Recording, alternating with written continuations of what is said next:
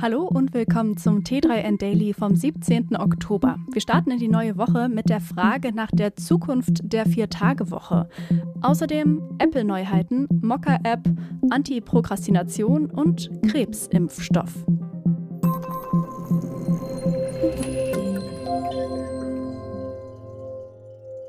Die Vier-Tage-Woche galt in den letzten Jahren als das Ideal der neuen Arbeitswelt. Hohe Gewinne, die nicht zuletzt durch eine steigende Technologisierung erwirtschaftet wurden, haben den Diskurs zur Reduzierung der Arbeitszeit entfacht. Doch die Gewinne schrumpfen derzeit.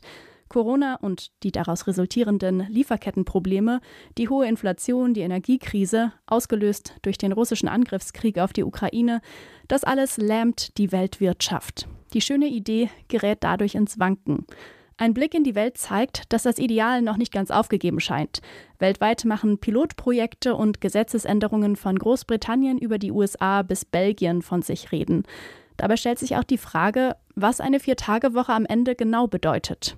Für die Wirtschaftswissenschaftlerin Jutta Rump ist das persönliche Wohlbefinden das stärkste Argument für die Viertagewoche. Sie weiß um die Verdichtung der Arbeit an vielen Stellen aufgrund der Digitalisierung. Denn wo Routinearbeiten automatisiert werden, wird mehr Zeit für komplexe To-Dos frei. Das wiederum bringt Berufstätige auf Dauer an ihre Grenzen. Sie rät Firmen in starken wirtschaftlichen Zeiten nicht nur in die Modernisierung des Geschäftsmodells und der Arbeitsprozesse zu investieren, sondern auch in das Wohlergehen ihrer Mitarbeiterinnen, nicht zuletzt durch flexiblere Arbeitsmodelle. Erstmal einen Kaffee, E-Mails, Social Media und ein ausgiebiger Blick ins Wertpapierdepot. Wer so anfängt, der wird nach hinten raus nicht fertig. Jedenfalls nicht in einer irgendwie erträglichen Zeit. Prokrastination heißt das Krankheitsbild dazu. Und ein so feiner Begriff gibt Menschen endlich den wissenschaftlichen Hintergrund für die Tatsache, dass sie manchmal einfach ihren Hintern nicht hochbekommen, findet T3N-Autorin Isabel Prophet. Ungeliebte oder potenziell fordernde Aufgaben vor sich herzuschieben, ist erst einmal ein ganz normaler Vorgang. Das Gehirn ist sparsam. Bevor es sich in etwas Komplexes reinarbeitet, lenkt es uns erst einmal zu greifbareren Tätigkeiten. Aber wer früher arbeitet, hat schneller frei. Und praktischerweise wird das dabei in der Regel deutlich besser ausfallen. Morgens denken viele Menschen frischer, weniger stark von Eindrücken belastet. Und wer nicht hetzen muss, der macht auch weniger Fehler. Auch das spart am Ende Zeit. Es gibt Menschen, bei denen ist die Aufschieberei krankhaft bedingt. Gleichzeitig wissen wir aus der Verhaltensforschung, was Menschen tun, das prägt die Persönlichkeit. Wer sich also ändern will, der darf nicht nur darüber nachdenken, der muss aktiv werden. Enge Deadlines, ewige Meetings, Crunch. Das Arbeitsleben kann ziemlich stressig sein. Humor ist für viele Menschen ein wichtiges Ventil, um mit diesem Stress umzugehen. Aber muss man dafür Scherze über die eigenen KollegInnen machen? Der ukrainische Gründer Ihor Levenetz sagt ja und hat mit Mocker auch gleich die passende App dafür entwickelt. Mocker kombiniert im Grunde ein intuitiv zu bedienendes Bildbearbeitungsfeature mit dem Konzept geschlossener Social-Media-Gruppen.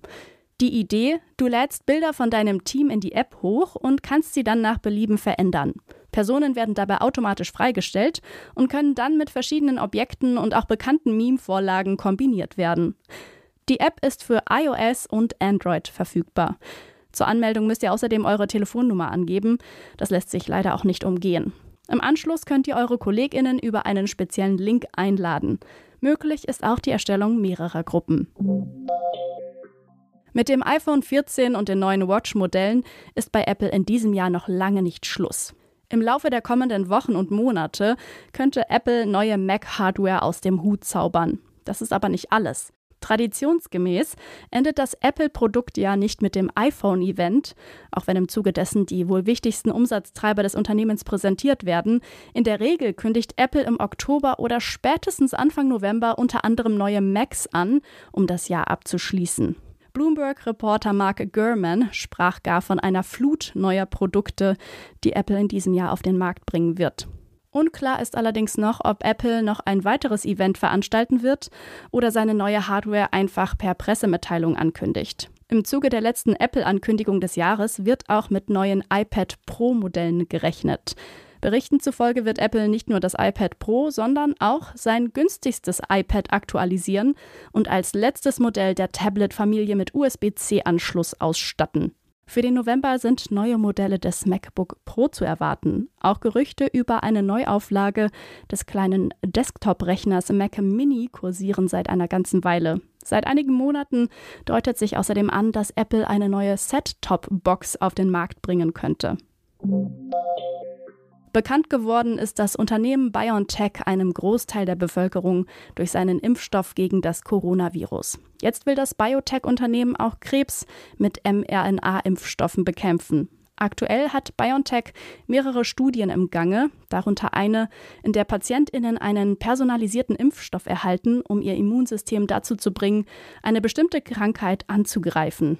Die verwendete mRNA-Technologie funktioniert, indem sie eine Anweisung oder Blaupause an die Zellen sendet, um ein Antigen oder Protein zu produzieren. Bei Covid ist dieses Antigen Teil des Spike-Proteins des Virus. Jetzt hoffen Ärztinnen, dass der gleiche Ansatz auch bei Behandlungen gegen Darmkrebs und andere Tumorarten funktionieren könnte. Die Nutzung von mRNA zur Herstellung von Impfstoffen war bis Covid nicht bewiesen. Aber der Erfolg in der Pandemie hat Wissenschaftlerinnen ermutigt, mit der Technologie auch bei der Bekämpfung von Krebs zu arbeiten. Auf die Frage, wann Krebsimpfstoffe, die auf mRNA basieren, für Patientinnen einsatzbereit sein könnten, sagte BioNTech-Gründer Ugo Sahin dem Guardian, dass sie vor 2030 verfügbar sein könnten.